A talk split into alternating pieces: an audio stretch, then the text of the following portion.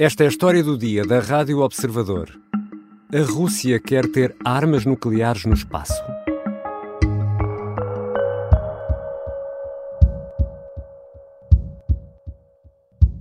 I want to be clear about a couple of things right off the bat. First, this is not an active capability that's been deployed. And though Russia's pursuit of this particular capability is troubling, there is no immediate threat to anyone's safety. We are not talking about a weapon that can be used to attack human beings or cause physical destruction here on Earth. John Kirby é o porta-voz do Conselho Nacional de Segurança da Casa Branca.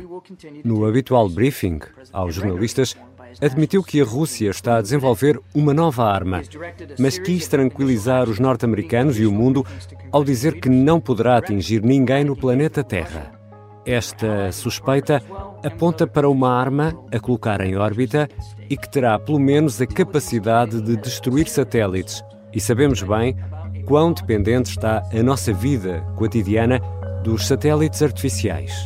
Que arma é esta? E por que aparece aqui o termo nuclear associado a esta ameaça? Vou conversar com José Carlos Duarte, jornalista da secção de internacional do Observador. Eu sou Ricardo Conceição e esta é a história do dia, de segunda-feira, 19 de fevereiro. Bem-vindo, Zé Carlos. Olá, Ricardo. Zé Carlos, como é que esta história estranha, acho que podemos dizer que é uma história estranha, como é que tudo isto começou?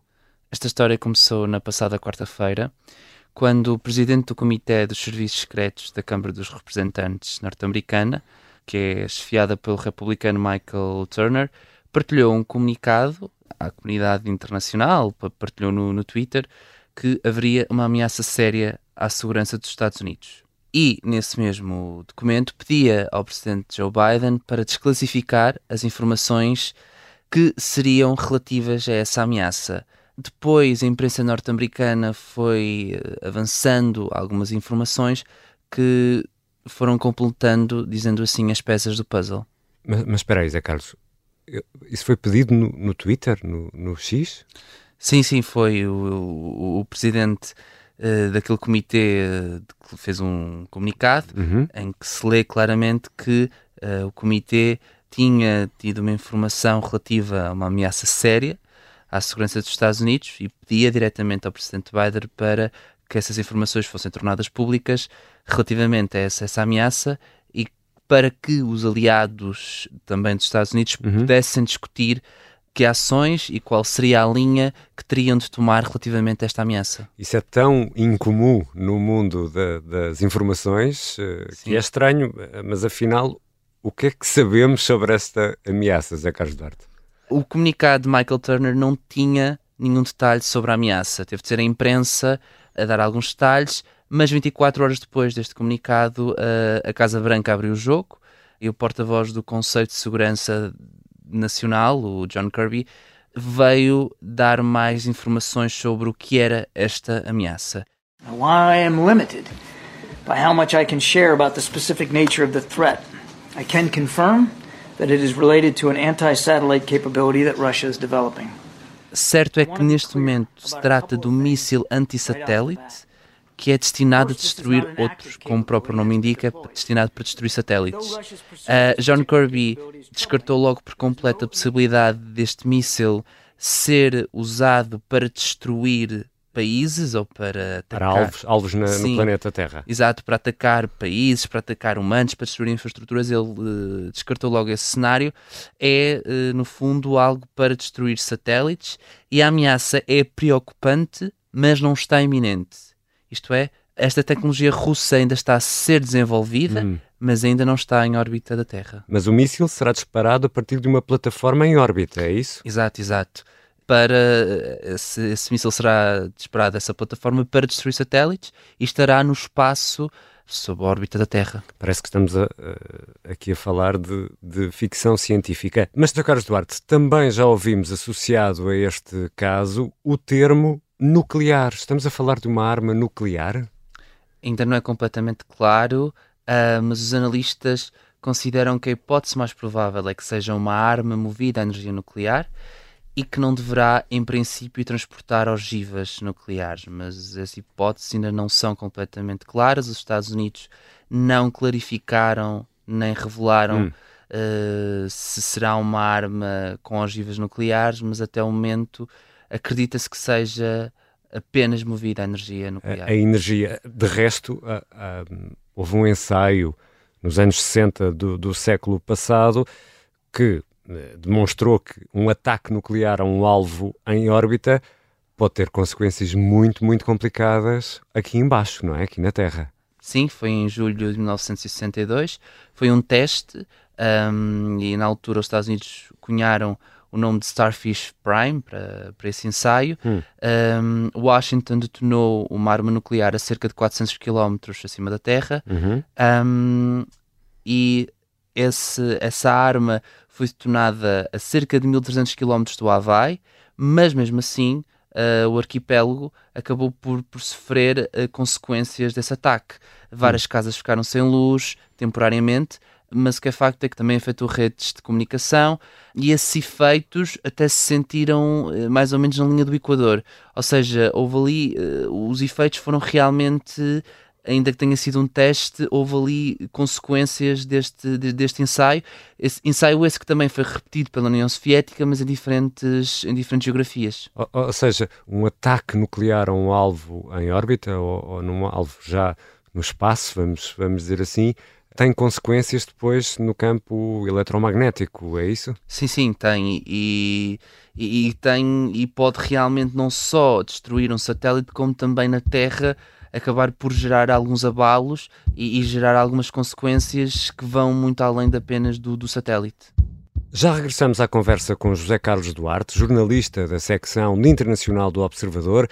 Afinal, quão preocupados devemos estar com esta nova arma russa?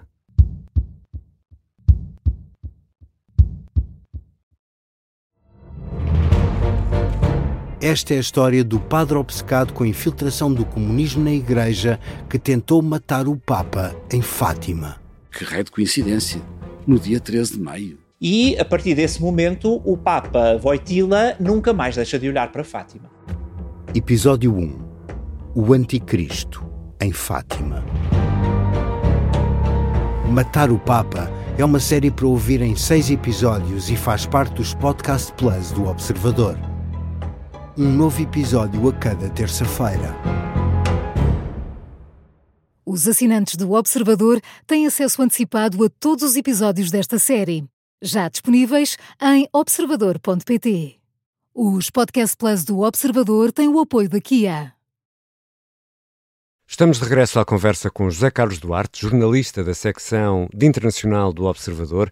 José Carlos, e a Rússia tem capacidade para construir uma arma destas? Até o momento o que sabemos é que os Estados Unidos dizem que sim, que a Rússia tem capacidades para construir um míssil anti-satélites, o que aliás não, não, é de estranhar, porque este tipo de arma já foi desenvolvido no passado, não é propriamente hum. uh, inovador. Uh, mas o que é facto é que até o momento a Rússia nunca confirmou a existência deste novo míssil anti-satélite. Dizes que uh, já foi mais ou menos testado, mas foi com um ataque a um satélite lançado a partir da Terra, não é isso? Sim, em novembro de 2021 a Rússia realmente destruiu um satélite soviético que até já estava desativado e que realmente o destruiu e que depois teve consequências também sobre a órbita da Terra, ou seja, houve cerca de 1500 destroços desse satélite soviético que acabaram por ir parar à órbita isso até colocou em risco o, os astronautas que estavam na Estação Espacial Internacional, hum. que até, até, tiveram de ir para uma nave espacial por causa dos Lembro-me disso, sim. Dos destroços uh, uh, do satélite. Os Estados Unidos consideraram essa ação grave e preocupante, mas a Rússia uh, defendeu-se. A Rússia, que nem tinha dado aviso de que queria lançar esse ataque, portanto foi uma espécie de uma surpresa, foram os Estados Unidos que denunciaram, uh, e a Rússia na altura disse que tinha feito um ataque preciso e que não haveria perigo para, para os astronautas que estavam na estação espacial. O que é facto é que o lixo ficou a viajar, uh, nem sei qual é a velocidade, mas já vimos essa, essa cena em filmes, não é? Quando quando uma nave ou a estação orbital é atingida por um destroço com, com consequências uh, terríveis. E perante tudo isto, já ouvimos o lado norte-americano, já percebemos que há preocupação. O Kremlin diz alguma coisa ou não? Neste momento, o Kremlin nega informação dos Estados Unidos, diz que é uma, uma fabricação maliciosa, este foi o termo usado pela presidência russa, e o porta-voz do Kremlin, Dmitry Peskov, veio dar um argumento que é basicamente aquilo que, que a Rússia está a tentar dizer, ou seja, isto é uma fabricação da Casa Branca para que o pacote de ajuda destinado à Ucrânia avaliado em cerca de 60 mil milhões de dólares, seja aprovado pelo Congresso. Hum. Ou seja, isto é uma forma de Joe Biden e a sua administração fazerem pressão no Congresso. De pressionarem contra esta arma. Exato, que a Rússia é má, que a Rússia tem que ser derrotada e que para isso devemos ajudar a Ucrânia na guerra e devemos aprovar este pacote de ajuda financeira. Já percebemos que esta arma poderá então ter um, um sistema de energia nuclear. Parece sempre que estamos a falar de ficção científica, nunca pensei estarmos a falar disto a sério, não é? Um, não é uma arma uh, nuclear, mas quão importante é nos dias de hoje destruir um satélite de um inimigo? Uh, o impacto pode ser devastador. Para o inimigo, primeiro convém explicar que teria um, um, repercussões muito negativas, as redes de comunicação, redes de vigilância seriam completamente arrasadas, as pessoas ficariam sem internet e até sem luz, poderia dar-se. Poderíamos ficar às escuras, literalmente, e também às escuras em comunicações, é isso? Exato. Portanto, poderia ter esse impacto nesse país inimigo. E não é seguro nem líquido dizer que também não pudesse afetar outros satélites de outros países. Ou seja, vamos supor que a Rússia ataca os Estados Unidos, destrói um satélite norte-americano, mas tendo em conta os destroços uh, e tudo aquilo que pode acontecer uh, no espaço, esses destroços poderiam, por exemplo, uhum. afetar um satélite indiano ou um satélite chinês. Uhum. E poderia ter esse tipo de impacto uh, noutros países que não são, diremos assim, inimigos da Rússia. Portanto, há aqui um, uma espécie de efeito em cadeia que poderia realmente prejudicar não só o inimigo russo, como também outros países e outros, e outros satélites. E além disso, também é importante frisar aqui um ponto: é isto também pode ser apenas uma forma de dissuasão, ou seja, tal como aconteceu na Guerra Fria, em uhum. que a União Soviética e os Estados Unidos compravam armas nucleares eh, para demonstrar, eh, para, para também eh, mostrarem que têm, que são mais poderosos e que uma potência não se vai meter com a outra porque um tem uma arma mais poderosa, uhum. se pode também repetir-se. Ou seja, a Rússia pode, pode lançar esta, este míssil para o espaço e nunca utilizar e ser uma espécie de dissuasão, ou seja, uhum. de ameaça que se os Estados Unidos não cumprirem A, B ou C, que lançam aquele míssil contra, contra um satélite.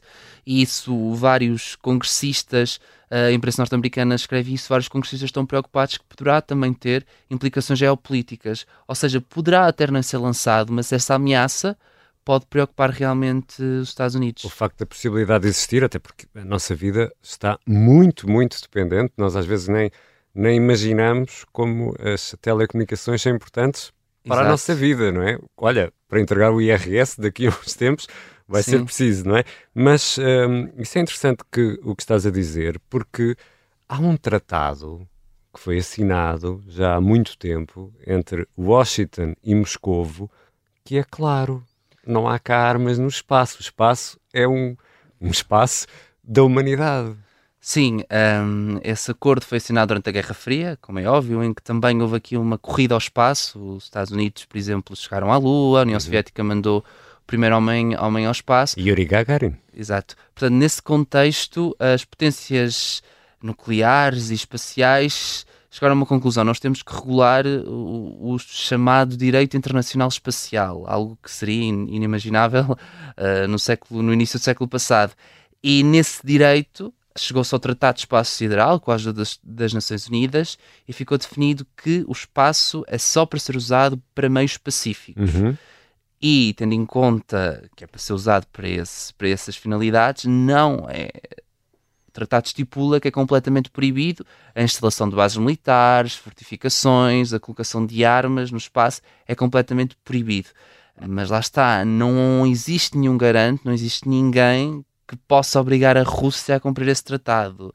Isso é apenas um, um, um, tratado que realmente foi assinado, mas que a Rússia, se quiser, pode não cumprir porque não existe ninguém nem nada que vá responsabilizar a Rússia por o incumprir. E, e basta pensar no, na celeuma que deu a chamada Guerra das Estrelas nos anos 80, uh, entre Estados Unidos uh, e, e, Rússia. Mas a Rússia não está obrigada, Putin não se sente obrigado a este tratado? A questão é, nós não sabemos. já houve recentemente, a Rússia também disse que nem ia cumprir o Tratado Nuclear New START, hum. que foi assinado com os Estados Unidos.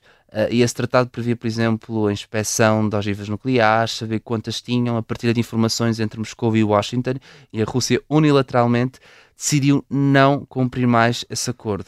Portanto, nós não sabemos muito bem se neste caso Moscou também não vai rasgar o acordo e simplesmente incumpri-lo. É, é um, tendo em conta as tensões entre o Ocidente e a Rússia, Moscou não se sente obrigado agora a cumprir uh, esse, esse, esses tratados internacionais que realmente existem, mas que é muito difícil se alguém não cumprir, se algum país não cumprir, um, obrigar a cumprir, porque não existe nenhum garante, nenhum tribunal que possa fazer e que possa levar à justiça esse tipo de, de casos. E há pouco falaste na Índia e uh, na China, e se pensarmos também nos aliados uh, ocidentais, eu imagino que uma ameaça destas possa preocupar muito as capitais eh, de todas estas uh, potências, no, no, caso do Bloco Ocidental, e também a Índia e a China, que são potências nucleares, e também querem e estão a ir ao espaço, também estão preocupados com isto ou não?